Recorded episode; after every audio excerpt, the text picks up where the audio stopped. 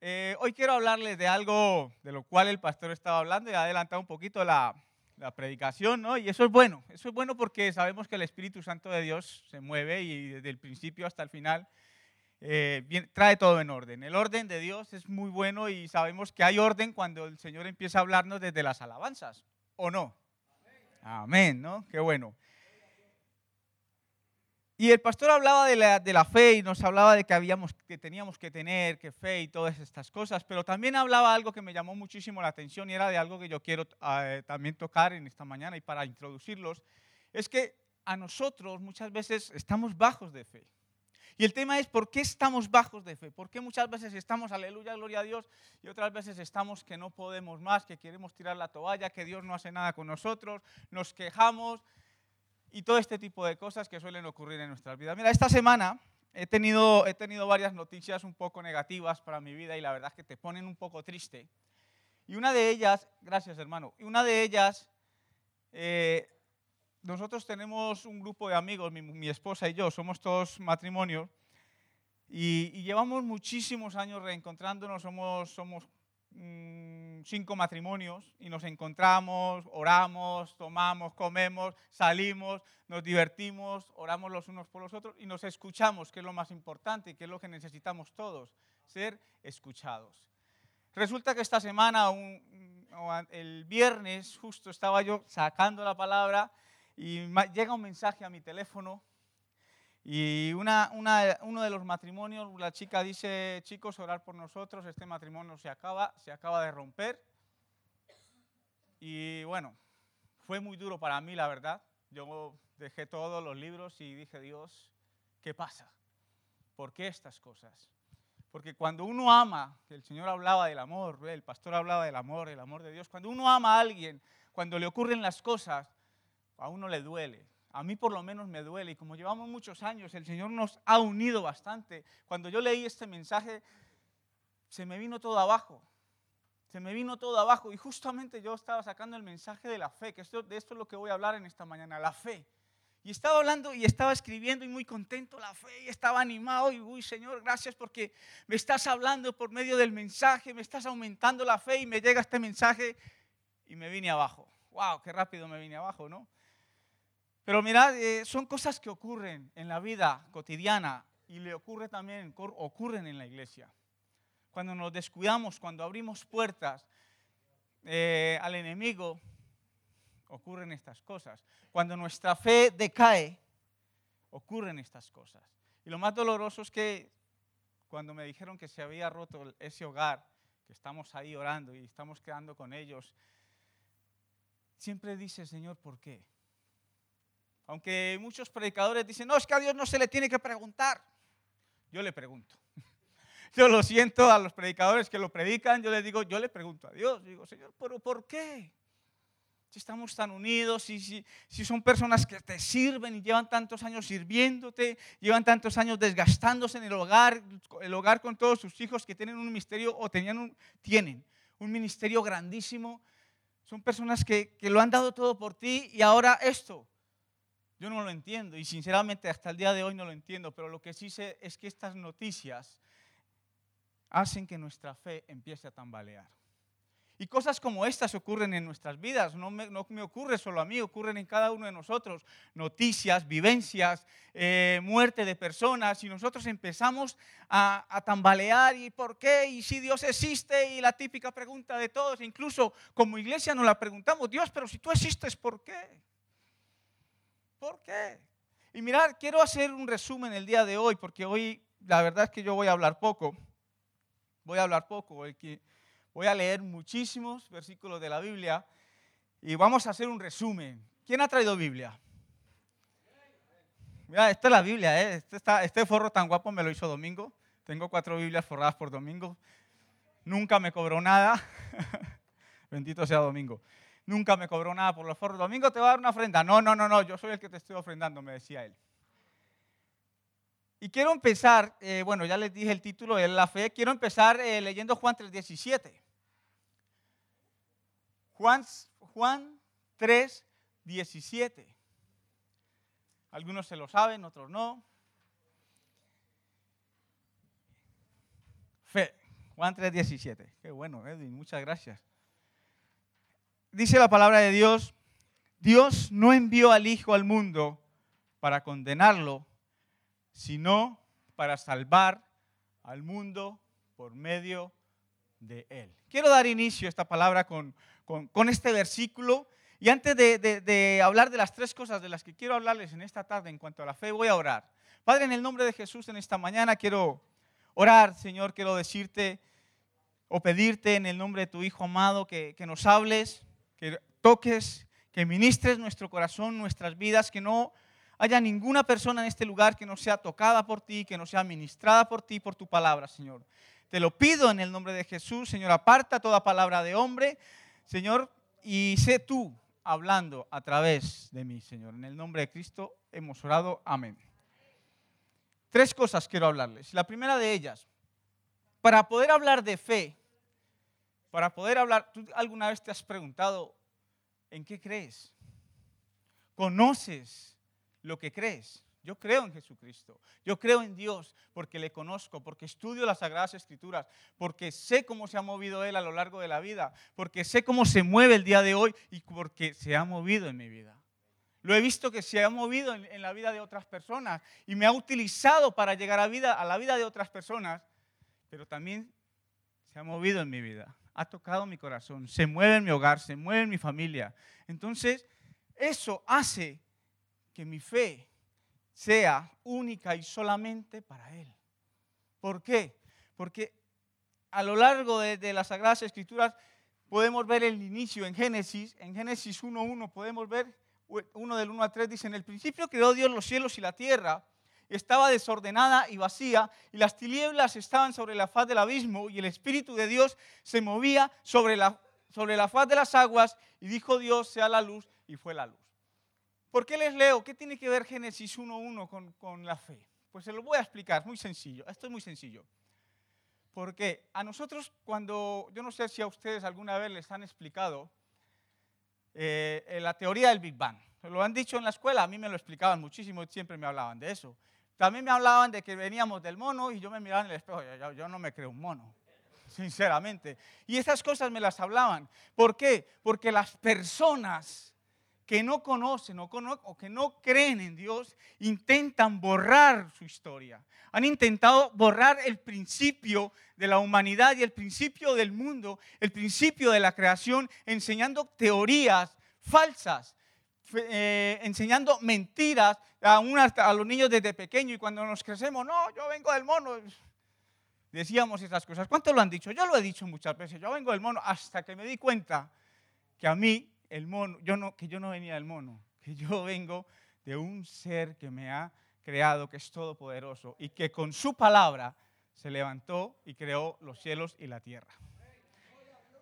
Entonces, han intentado borrarlo, pero sabe una cosa, por mucho que los científicos quieran borrar la palabra de Dios, la palabra de Dios aún corre y se glorifica en medio de la tierra.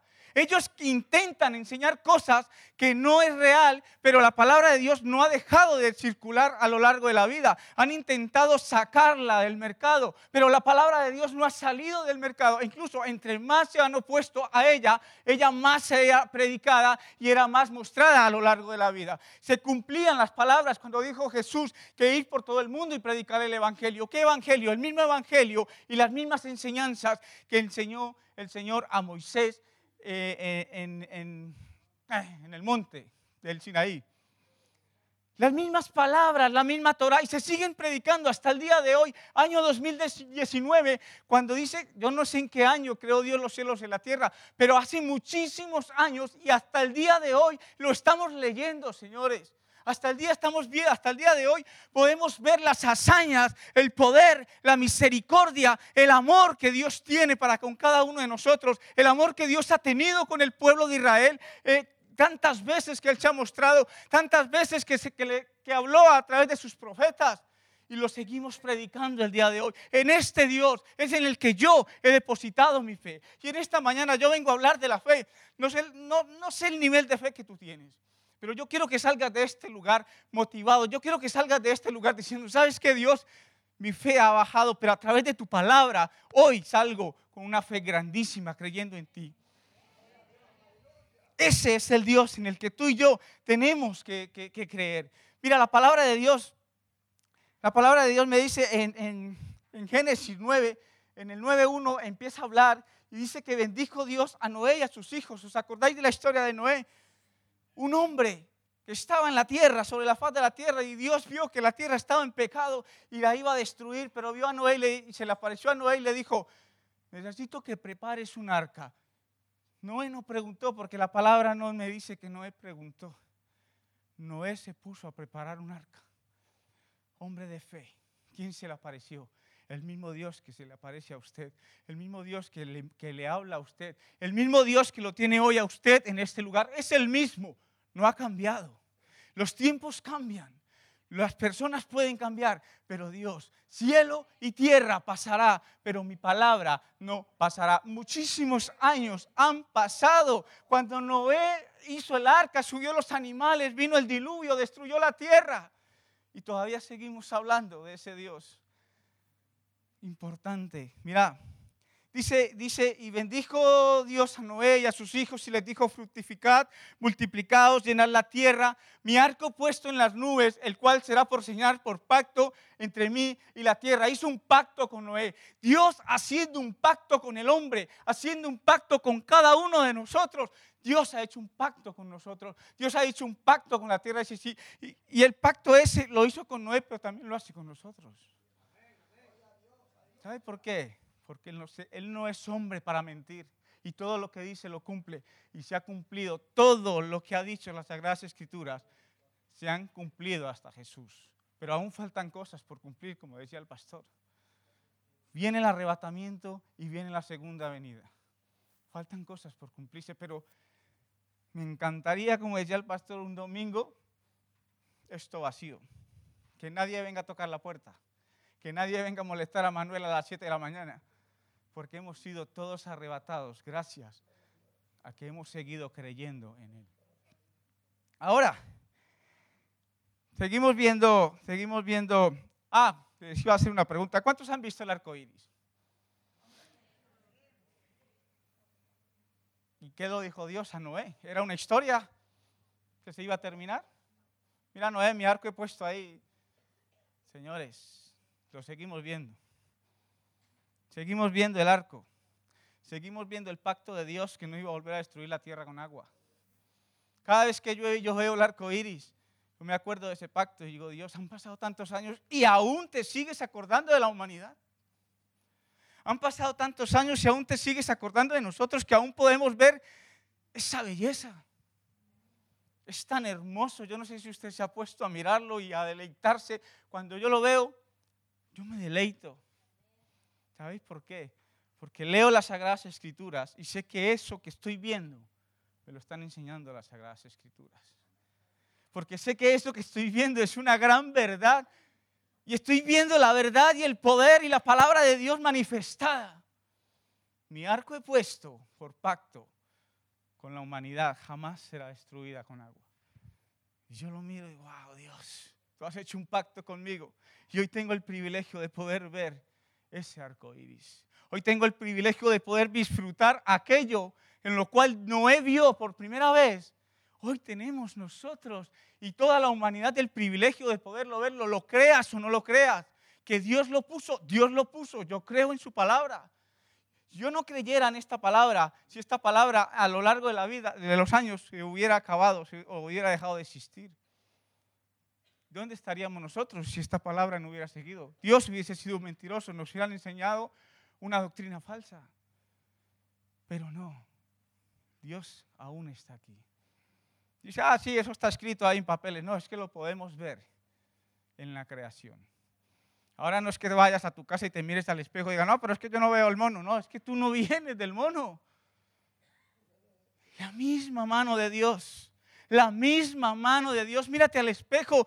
Jolín, yo fui creado con la misma mano de Dios. Dios creó mi molde, tu molde. Créetelo, ten fe en Él. Si Él te ha, te ha creado, si Él te ha, te ha traído hasta aquí, sigue creyendo. A mí no me importa el nivel de fe que tú tengas. Eh, es hoy el día en el que tienes que decir, Dios, mira, ¿sabes qué?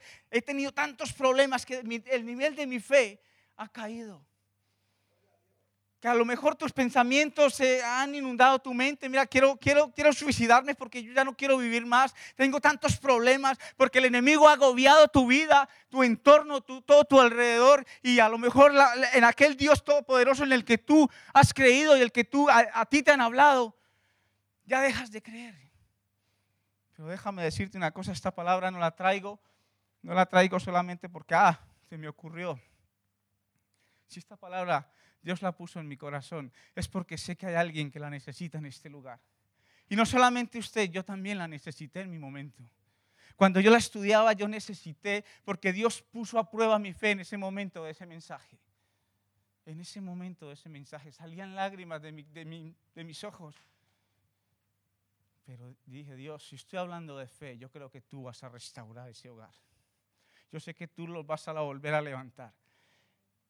Entonces, la fe tiene que ver con, la historia. Tenemos que conocer la historia de Dios para poder empezar a creer de una manera increíble. Tenemos que creer lo que Dios hizo a, lo largo del Antiguo Testamento para poder empezar a creer en aquel Dios todopoderoso que ha levantado a muchísimos hombres, ha levantado profetas para restaurar el pueblo de Israel. Eh, me encanta, lo tenía por aquí, no sé si, a ver que se me ha perdido había un versículo en el que Dios siempre levantaba a los profetas y hablaba al pueblo, arrepentíos, volveos, limpiar vuestros corazones, humillados delante de mí. Yo os llevaré, yo haré, yo multiplicaré, yo, yo, yo, yo, yo, profecías, promesas, promesas, promesas. ¿Y sabes por qué? Porque Dios miraba al pueblo y lo amaba. Como así como te está mirando el día de hoy. Dios te está mirando y dice, yo te amo, hijo mío. Vuelve a mí humíllate delante de mí. Ven a mí que yo te voy a enseñar cosas grandes, ocultas que tú no conoces. Ven a mí y dice la palabra que vengan a mí todos los cansados y cargados que yo os haré descansar. ¿Por qué no lo creemos? Porque nuestro nivel de fe está bajo. Sí, eso, eso lo puedes predicar, pero yo no lo puedo vivir. Es porque el nivel de tu fe no está tan alto como tendría que estar. Porque cuando tu fe está arriba, tú puedes venir y creer esa palabra y decir, Señor, tu palabra lo dice, yo lo reclamo porque estoy cansado, porque estoy cargado, porque necesito descansar, porque necesito un abrazo, porque necesito una palabra. Y yo lo creo y lo declaro, porque tú no eres mentiroso. Esta palabra la has dejado escrita para tu pueblo y yo hago parte de tu pueblo. Y yo hoy decido creerla. Es Él el que te va a llevar a esos delicados pastos y en los cuales Él te va a hacer descansar y tú vas a levantarte de ahí y vas a ver que las cosas no eran como tú las creías. Por eso tienes que aumentar. Si alguno hay, alguno aquí que el nivel de fe está por los suelos y dice, voy a ir por última vez a la iglesia y no quiero saber nada más de Dios, pues déjame decirte que hoy Dios te está hablando en esta mañana. La fe tiene que ver con historia, la fe, la segunda cosa tiene que ver con la profecía profecías que se cumplieron en el pueblo de Israel. Dios no hablaba por hablar. Dios no le decía a Israel, purifícate y luego los abandonaba, no. Cuando Israel buscaba su rostro, Él se movía. Cuando Israel buscaba su presencia y sacrificaban eh, aquellos animales y derramaban la sangre de los animales para limpiar sus corazones y sus vidas, Dios tenía misericordia de ellos. Y todo lo que había dicho se cumplía. Y se cumplió. Y si lo podemos ver en las Sagradas Escrituras, todo hasta Jesús se cumplió. Pero más sin embargo, y pasaban años y años Israel no se acordaba de Dios. Y de repente llegaba un profeta, después de pasar 200, 300 años, llegaba un profeta, hablaba, Israel volvía, se arrepentía, se limpiaba, Dios hacía cosas maravillosas con ellos, volvían otra vez al pecado y así se la mantenía se mantenía. Y si yo fuera Dios, sabes que Israel ya no quiero nada contigo. Pero Dios no soy, no, pero Dios, gracias, no es como yo, porque Dios es amor. Y cada vez que ve a la humanidad, la mira con amor, aunque esa humanidad esté perdida.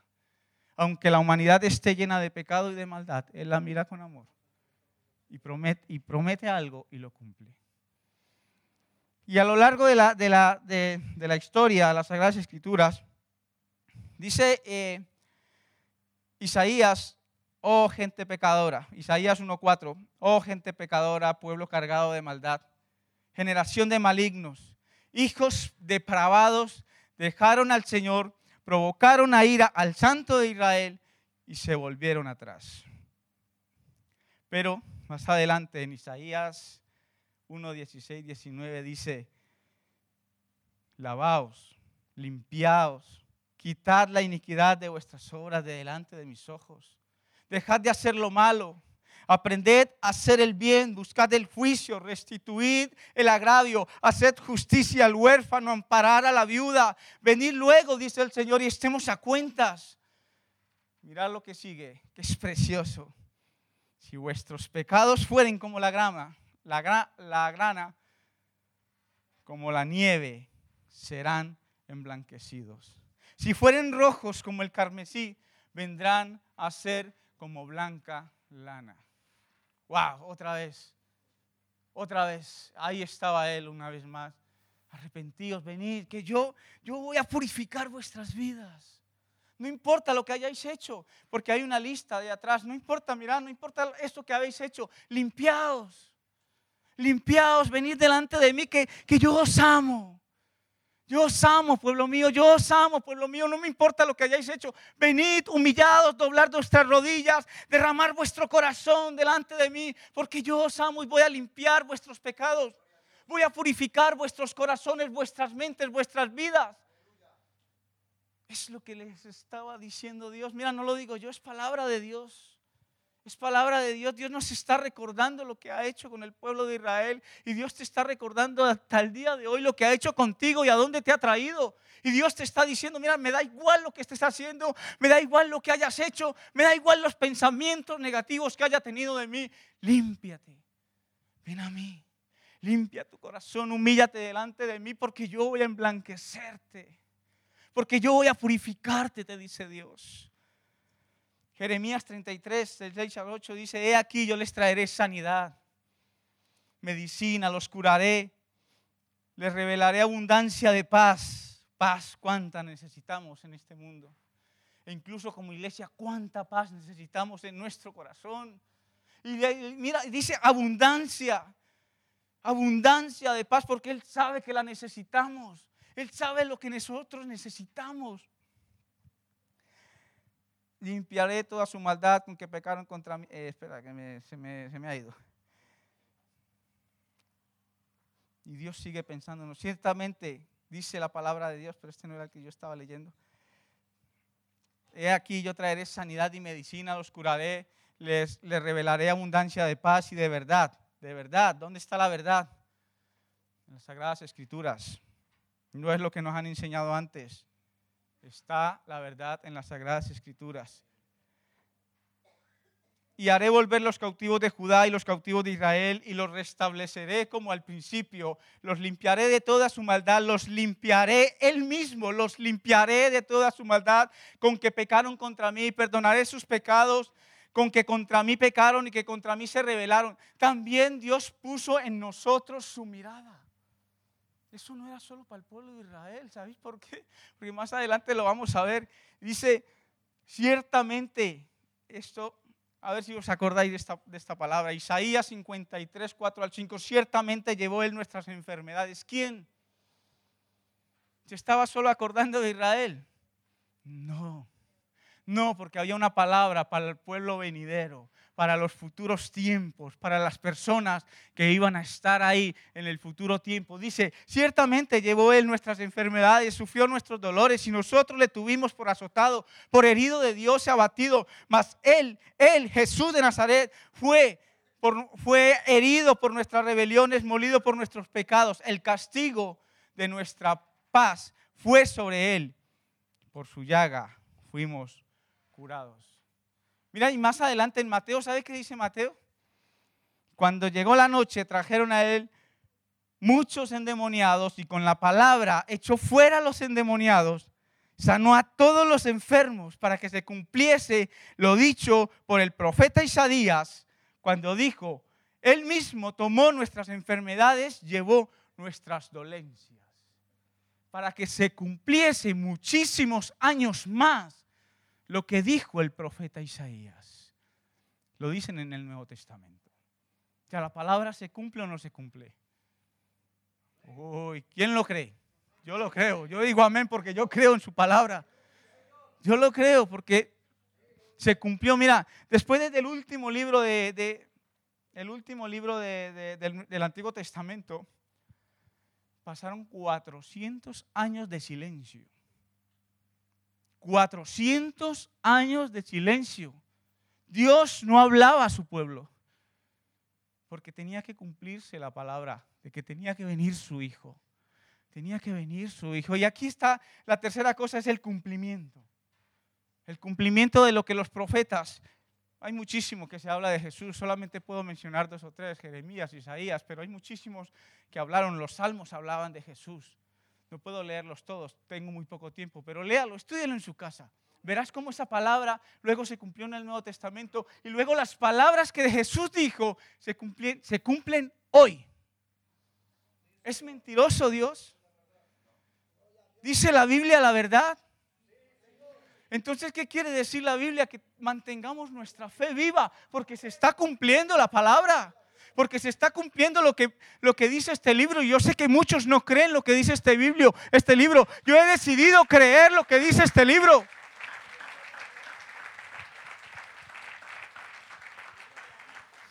Yo he decidido creer lo que me dicen las escrituras. ¿Sabes por qué? Porque lo veo.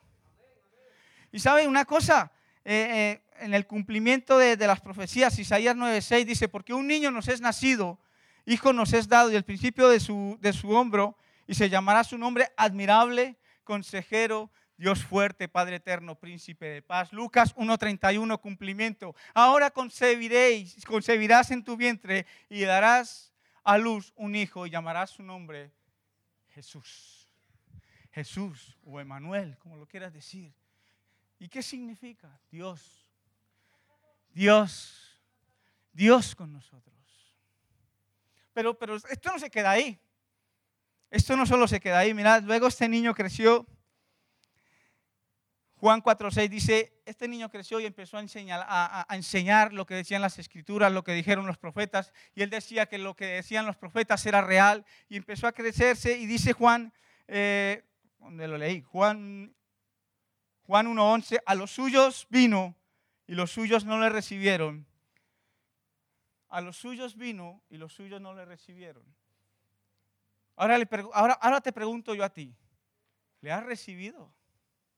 Este Jesús que, vino a los suyos, ahora viene, viene otra vez en Juan 14, 6, dice, yo soy el camino, yo soy la verdad, yo soy la vida. ¿Sabe? Yo he depositado mi fe en Él. ¿Sabe por qué? Porque nunca nadie en la vida me ha dicho a mí que es el camino, que es la verdad y que es la vida. Yo lo he leído aquí, ¿sabe? No solo lo he leído, como cualquiera que lee un libro, lo he experimentado en mi corazón. Lo he experimentado en mi corazón. Tengo un testimonio grandísimo que contar, como lo tiene usted, que está aquí sentado. Dios en un momento de, de, la vida se encontró contigo, se encontró conmigo y nos tiene en este lugar. Y si tú estás en este lugar, es porque Dios quiere que tú seas salvo. Decía el pastor, quiere que seamos salvos. Y para ser salvos necesitamos tener fe. ¿Tener fe en qué? En que este niño que profetizó Isaías iba a ser crucificado.